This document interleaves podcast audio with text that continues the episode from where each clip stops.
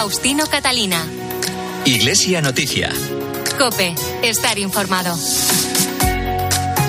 Saludos y buenos días desde Lisboa en este domingo 6 de agosto de 2023 en el que dedicaremos una gran parte de nuestro programa a contarles cómo ha transcurrido la Jornada Mundial de la Juventud que dentro de hora y media será clausurada en el Parque del Tajo por el Papa Francisco tras la vigilia que tuvo lugar en la noche de ayer sábado.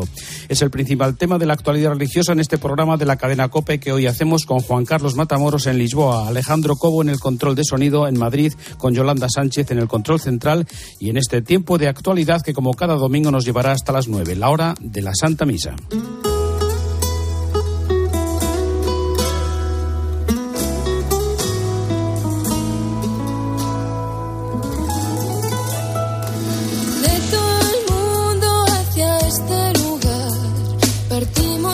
Este es el himno que nos ha acompañado y con el que comenzamos este informativo pendientes de la misa de clausura y envío de esta Jornada Mundial de la Juventud para conocer ahora mismo cuándo llega el Papa, para recordar los principales mensajes que Francisco dejó ayer a los jóvenes en la vigilia Conectamos ya en primer lugar con la enviada especial de la cadena COPE, corresponsal en Roma y el Vaticano. Eva Fernández, buenos días.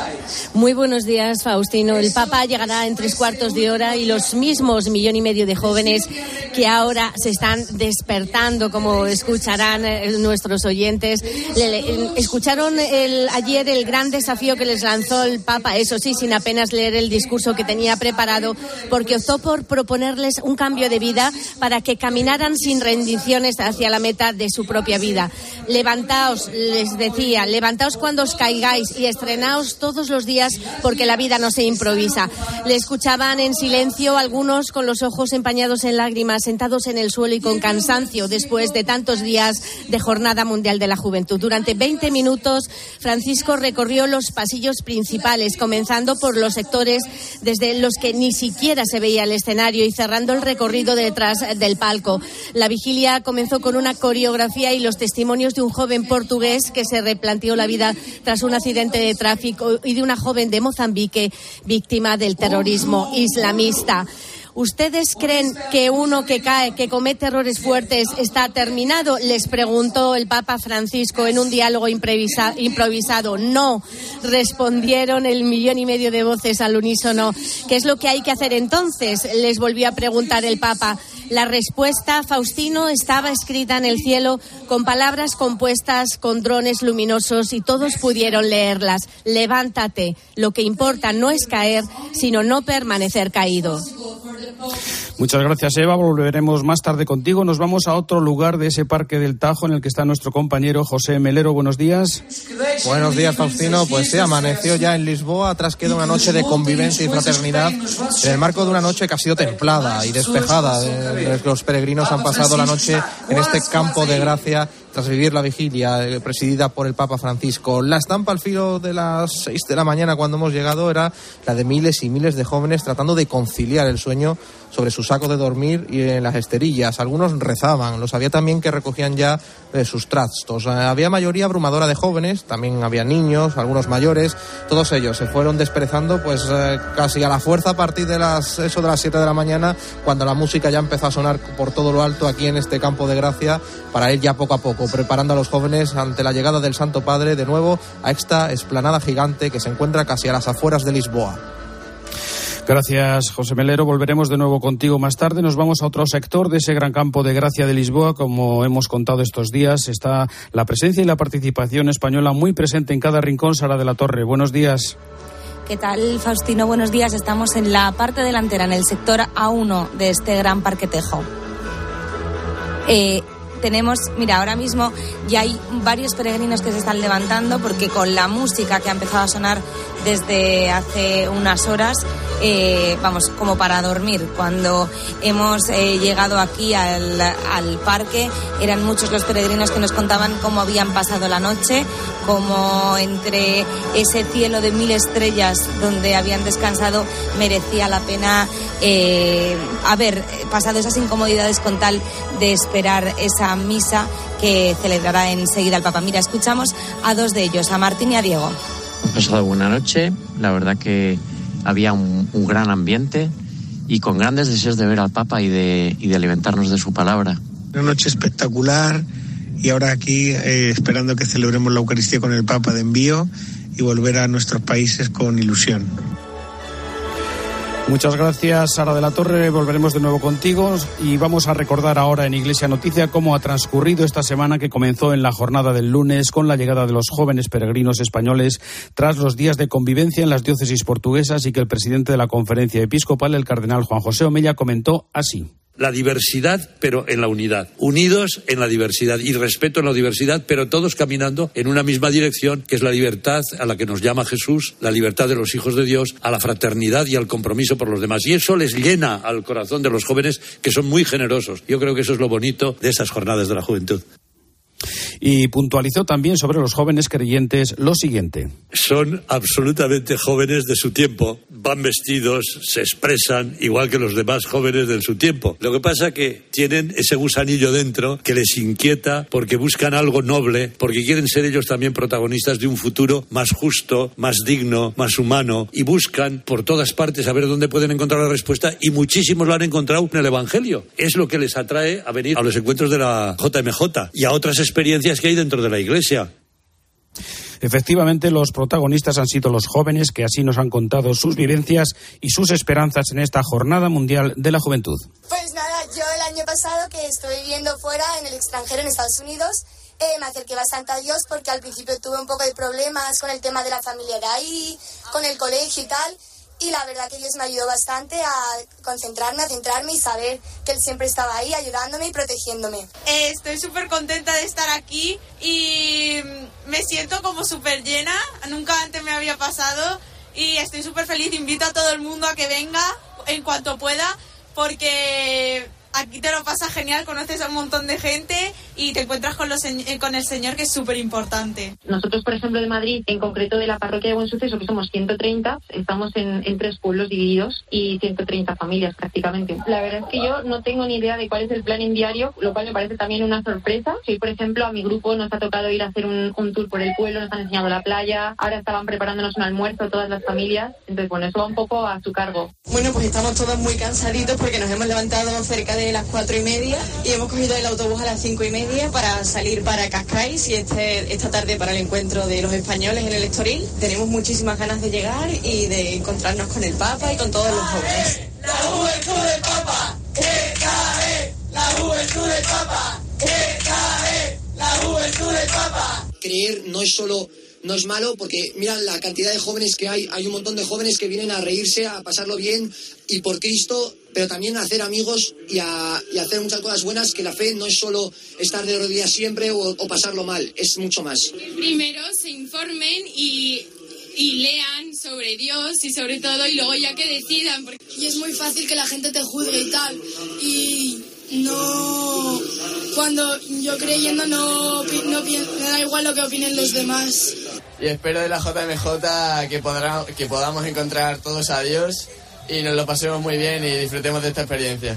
experiencia, una nueva experiencia y conocer gente y conocer a Dios. Yo es la tercera JMJ a la que asisto y estoy aquí porque las experiencias siempre han sido, la verdad que muy, muy bonitas, o sea que veo que Dios no se deja ganar en generosidad, o sea, siempre coinciden con vacaciones de verano y supone renunciar a otros planes, pero eh, vuelvo mucho más feliz de lo que, de lo que esperaba.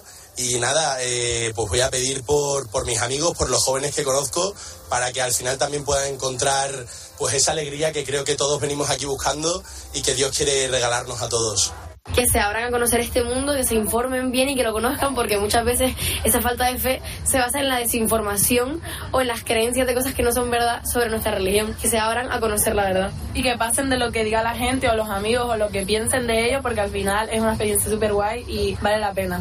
Pues espero acercarme más a Dios y más compañerismo con todos y transmitir la alegría a los demás. Pues estas eran las expectativas, las esperanzas en esta JMJ que nos contaban algunos de los más de 37.000 jóvenes de 67 diócesis, 32 congregaciones religiosas y 11 movimientos que participaron el lunes en el encuentro de bienvenida a los jóvenes españoles que tuvo lugar en Estoril. Allí se celebró una Eucaristía presidida por el cardenal Juan José Omella y concelebrada por más de 60 obispos y un millar de sacerdotes, en la que el presidente de la conferencia episcopal recordó el primer deber de todo cristiano, evangelizar. Evangelizar es mostrar el rostro, la persona, el mensaje de Jesús, el Hijo de Dios, que es verdad, camino y vida, a los hombres y mujeres de nuestro mundo, sea el que sea ese mundo. Igualdad, con palabras y con hechos, con la caridad, con el servicio a los más necesitados. Necesitados de bienes materiales, sí, también culturales, ideológicos, los ideales, la cultura, espirituales. Y dejó también el cardenal Omella esta invitación a los jóvenes. Estas jornadas de la juventud son un momento de gracia. Amigo, amiga, abre tu corazón de par en par al Señor y déjate llenar de su gracia y de su amor. Después de la misa tuvo lugar un festival de bienvenida, Caminos de Juventud, en el que participaron numerosos artistas españoles como Unai Quirós o La Voz del Desierto, con el colofón de dos piezas del musical Malinche de Nacho Cano, que nos decía a Cope lo siguiente. Bueno, yo pienso que es una celebración del cristianismo, ¿no? Es una celebración del mensaje tan bueno que, que trajo Jesús. Y nosotros nos vamos a sumar con la canción del bautismo, escenifica el primer bautismo a mujeres en América. Bueno, merece la pena vivir la vida teniendo en cuenta que el alma tiene un recorrido infinito y entonces en eso entra es donde entra en juego otros valores que no son solamente triunfar en la vida, ¿no? sino triunfar en también en la muerte. Faustino Catalina. Iglesia Noticia. Cope. Estar informado. Continuamos desde Lisboa contándoles que en la tarde del martes tuvo lugar la acogida de la Iglesia de Lisboa a los peregrinos del mundo que abrió oficialmente esta JMJ tras los días vividos en las diócesis. El cardenal Manuel Clemente, patriarca de Lisboa, dio la bienvenida a los jóvenes del mundo, a los que invitó a sentirse como en casa, al tiempo que destacó la importancia de compartir y acoger como Lisboa hace de todo corazón. Una acogida que se echa de menos hoy día cuando no nos preocupamos por los demás ni prestamos atención a los que conocemos. O mundo novo começa na novidade de cada encontro e na verdade da saudação que trocarmos. Para que sejamos pessoas. El mundo nuevo comienza con la novedad de cada encuentro y la sinceridad del saludo de inter que intercambiamos para que seamos personas compartiendo con personas en mutua y constante visita. Les deseo a todos una feliz y emocionante Jornada Mundial de la Juventud. Palabras de acogida que, a los jóvenes que hicieron suyas para compartir la fe, como el caso de este cura cubano en el exilio que ha querido acompañar a algunos de los 260 jóvenes que han conseguido salir de la isla. Afortunadamente le han dado permiso para salir del gobierno, para venir a participar de algo que, que a todos nos llena del Espíritu Santo, sabiendo que la situación del comunismo pues eh, no acepta a Dios, porque es un país completamente ateo. Pero a pesar de todo eso, de las contrariedades que se viven en ese país, cómo ver cómo florece cada día más la juventud, ¿no? Creen más en Cristo, confían más en la iglesia, esperan más de la iglesia. La jornada del miércoles comenzó con la llegada del Papa a Lisboa. En su primer discurso, las autoridades Francisco pidió un mayor protagonismo de Europa ante la guerra de Ucrania. Yo sueño en Europa Sueño con una Europa corazón de Occidente que utilice su ingenio para apagar focos de guerra y encender luces de esperanza. Una Europa que sepa reencontrar su alma joven, soñando con la grandeza del conjunto y yendo más allá de las necesidades de lo inmediato. Una Europa que incluya a los pueblos y a las personas sin perseguir teorías ni colonizaciones ideológicas. Teoría y colonización ideológica. También habló Francisco de varios asuntos habituales en sus discursos, como el descarte de ancianos inmigrantes o la baja natalidad. Pienso a tanti bambini non nati. Pienso en tantos niños no nacidos y ancianos abandonados a su suerte, en la dificultad por acoger, proteger, promover e integrar a los que vienen de lejos y llaman a las puertas, en la soledad de muchas familias que luchan por traer al mundo y criar a sus hijos. También aquí se podría decir hacia dónde navegan Europa y Occidente, con el descarte de los ancianos, los muros de alambre espigado, las tragedias en el mar y las cunas vacías.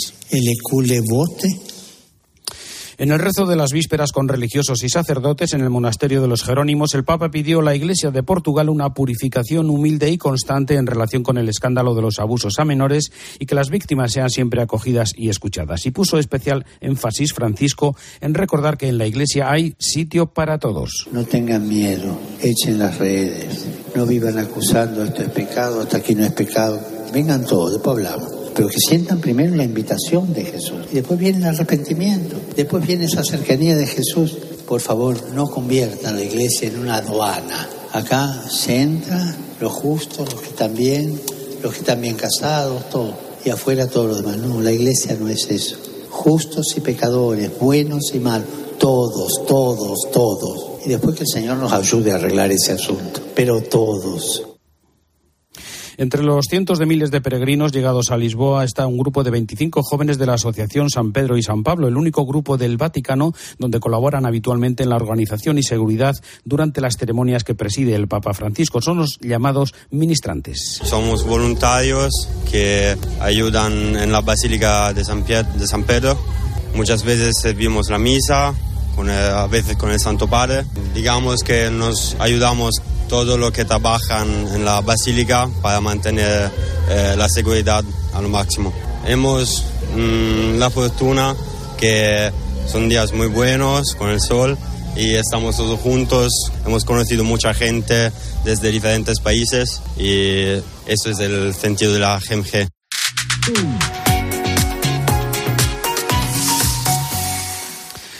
En la jornada del jueves, el Papa mantuvo un encuentro con jóvenes universitarios y con los participantes en la iniciativa Escolas Ocurrentes, con una invitación del Papa a ser valientes, a soñar y a afrontar las crisis juntos. Tengan, por tanto, la valentía de sustituir los miedos por los sueños. No sean administradores de miedos, sino emprendedores de sueños.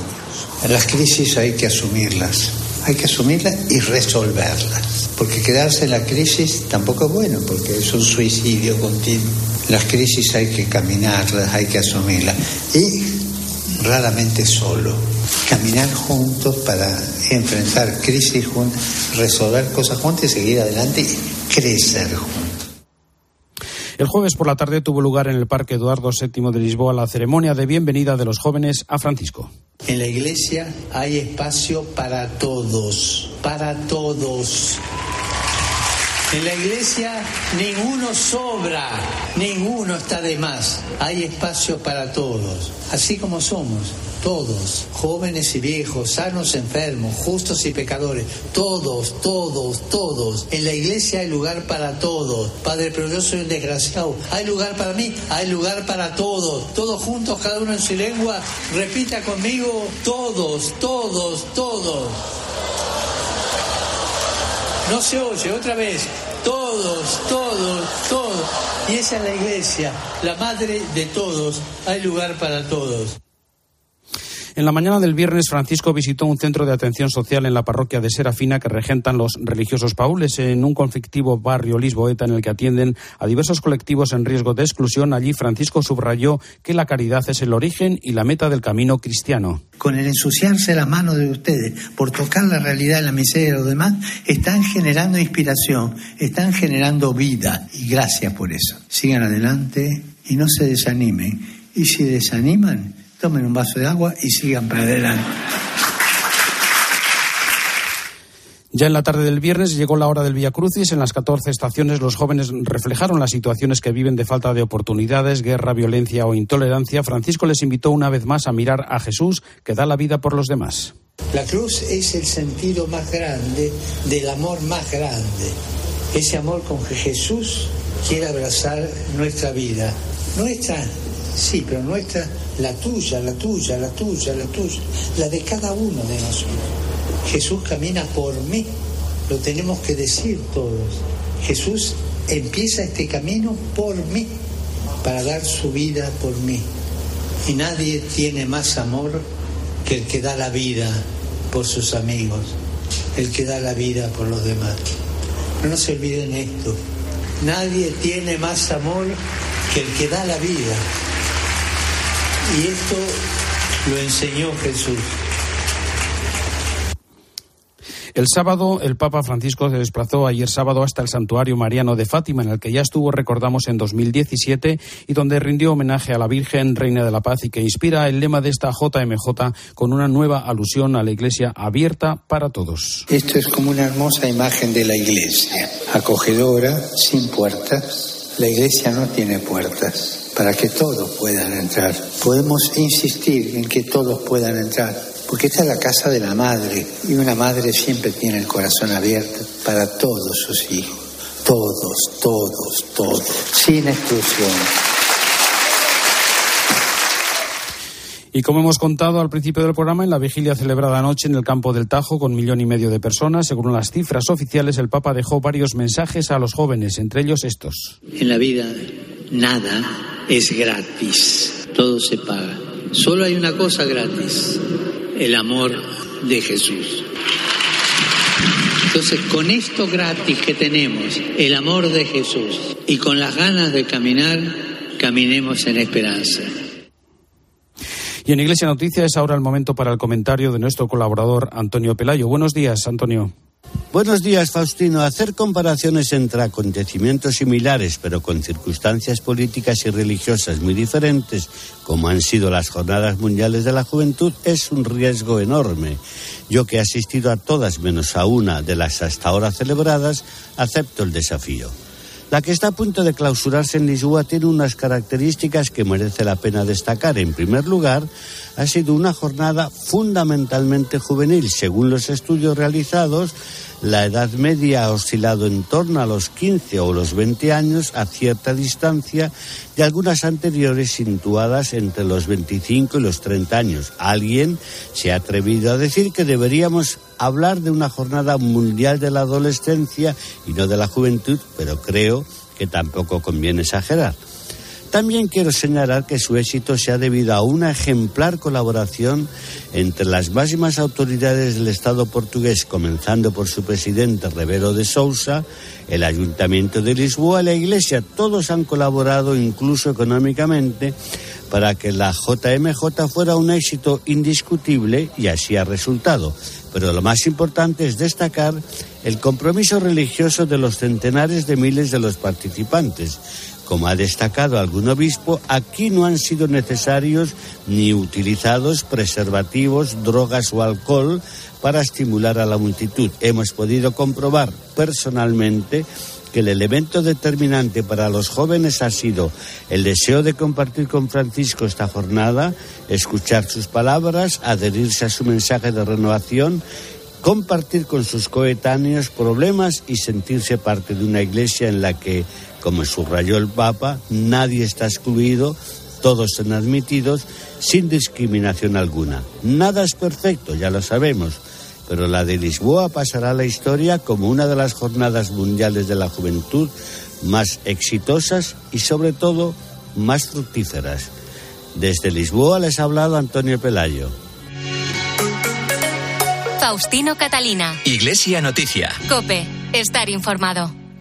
Y también en España hay algunas noticias esta semana. Nacho de Gamón, buenos días. Buenos días, Faustino. Desde los estudios centrales de COPE, el repaso a la actualidad pasa por Vitoria, donde ayer se celebró la fiesta de la Virgen Blanca, patrona de la ciudad. Desde el viernes, con la bajada del Celedón, la capital vasca se ha llenado de blusas inescas y en ese ambiente festivo, el obispo de Vitoria, Monseñor Juan Carlos Elizalde, ha recordado la importancia de impulsar la identidad católica de los jóvenes a través de los colegios. COPE Vitoria, Elisa López, buenos días. Buenos días. Los jóvenes han marcado las homilías del obispo de Vitoria.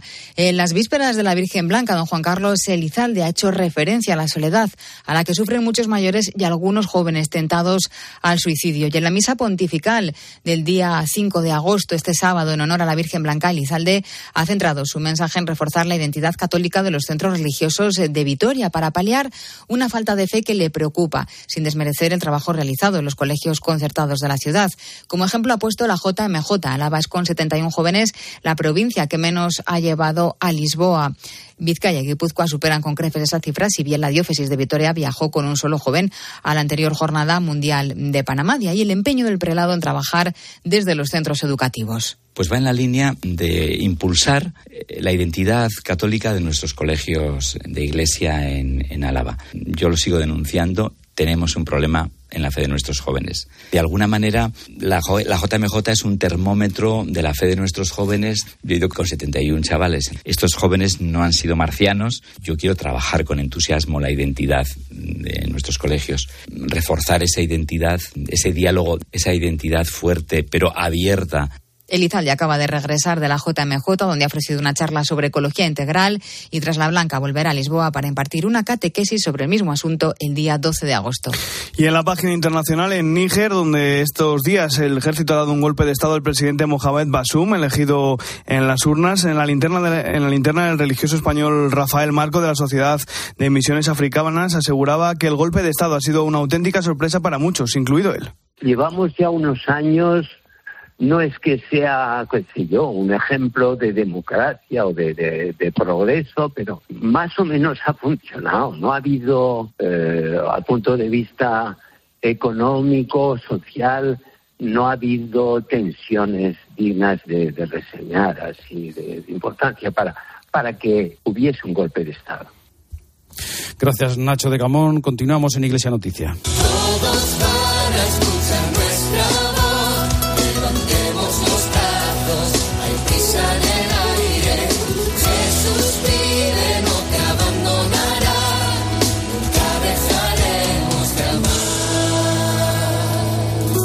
Estamos eh, de nuevo ya en el campo de Gracia, en el campo del Tajo de Lisboa, donde en una hora tendrá lugar la misa de clausura y envío de esta Jornada Mundial de la Juventud, en la que, como es tradición, se anunciará dónde y cuándo tendrá lugar la próxima convocatoria mundial del Papa con los jóvenes del mundo. Sara de la Torre, saludos de nuevo. ¿Qué tal, Faustino? Buenos días desde aquí, desde el Parque Tejo en Campo de Gracia. Cuéntanos, eh, ¿qué ambiente estáis viviendo ahora mismo? Mira, ahora la verdad que todos los peregrinos están recogiendo ya sus sacos. Han dicho por megafonía que el Papa Francisco ya ha salido, que ya está viniendo, con lo cual eh, les han pedido que recojan todo porque ha sido muy explícito el presentador. Ha dicho que el Papa quiere pasarse por todos los sectores de este gran parque porque quiere verles a todos. Entonces han pedido despejar todos los pasillos para que el Papa pueda hacer un gran recorrido antes de la misa y poder saludar a cuantos más jóvenes peregrinos mejor que llevan esta hora ya bailando, dándolo todo, cantando. Ya hemos oído, eh, bueno, pues canciones, gritos. Eh, también ha habido momentos de oración, pero sobre todo mucha fiesta y mucha alegría esperando que llegue el Papa. Gracias, Sara. En otro punto de ese campo de gracia está José Melero. Buenos días de nuevo. Saludos. ¿Qué tal, Faustino? Muy buenos días. Pues por aquí el ambiente también empieza a ser cada vez más festivo. Hace un ratito me estaba paseando por aquí para ver un poco las caras ¿no? de esas eh, miles de peregrinos que han pasado aquí la noche. Apenas podían articular palabras, apenas un eh, bien, hemos podido dormir algo, poca cosa, en fin. Eh, había cansancio, claro, después de una jornada de tanta fraternidad, de tanta convivencia, de muchas conversaciones, de mucha oración. Eso también pues tiene un desgaste, ¿no? Pero aquí, como han dicho todos ellos, aquí apenas se ha pegado ojo y todo por el Papa Francisco.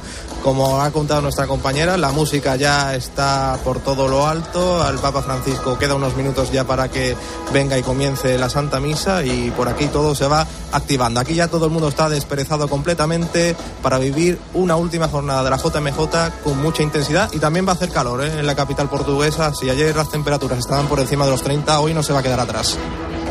Gracias, José Melero. Y antes de terminar, última conexión con eh, la corresponsal de COPE en Roma y el Vaticano, Eva Fernández. ¿Qué resta en el programa de hoy? Buenos días. Muy buenos días, Faustino. Nos queda lo importante. Por delante tenemos la misa de clausura, la misa de envío en la que participarán más de 800 obispos. El Papa se apoyará en un báculo con una cruz de madera de ébano adornada con el símbolo de las cinco llagas de Cristo. El mantel del altar está realizado en encaje de bolillos eh, por artesanas portuguesas. Al finalizar la Eucaristía se entregará la cruz a los jóvenes de distintos continentes y se anunciará la sede de la próxima edición de las jornadas. Todo parece indicar que mirará hacia Asia. Por aquí vemos alguna bandera de Corea del Sur. Ahí lo decimos, ¿no? Podría ser una señal del país escogido para la que será la decimoquinta jornada de la juventud. Y después el Papa, antes de regresar a Roma, mantendrá un encuentro con los voluntarios que participan en estas jornadas y durante el vuelo de regreso, si todavía tiene fuerza, rueda de prensa con los periodistas a bordo. Pues hasta aquí el informativo Iglesia Noticia, el programa 1840 en este domingo 6 de agosto de 2023, pendientes eh, de esa, ese anuncio. Volveremos dentro de siete días desde Lisboa. Un saludo de Faustino Catalina.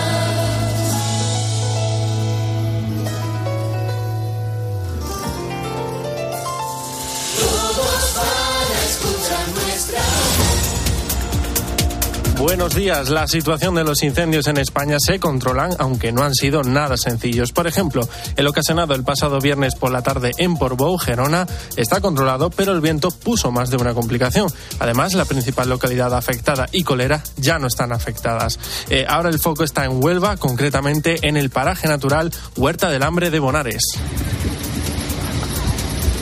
Los equipos de emergencia tratan de apagar el fuego que ha obligado a desalojar 15 viviendas de Bonares y Lucena del puerto. Además, también se está celebrando la cumbre en Arabia Saudí, donde se va a tratar el fin de la guerra de Ucrania. Te quedas ahora con la Santa Misa.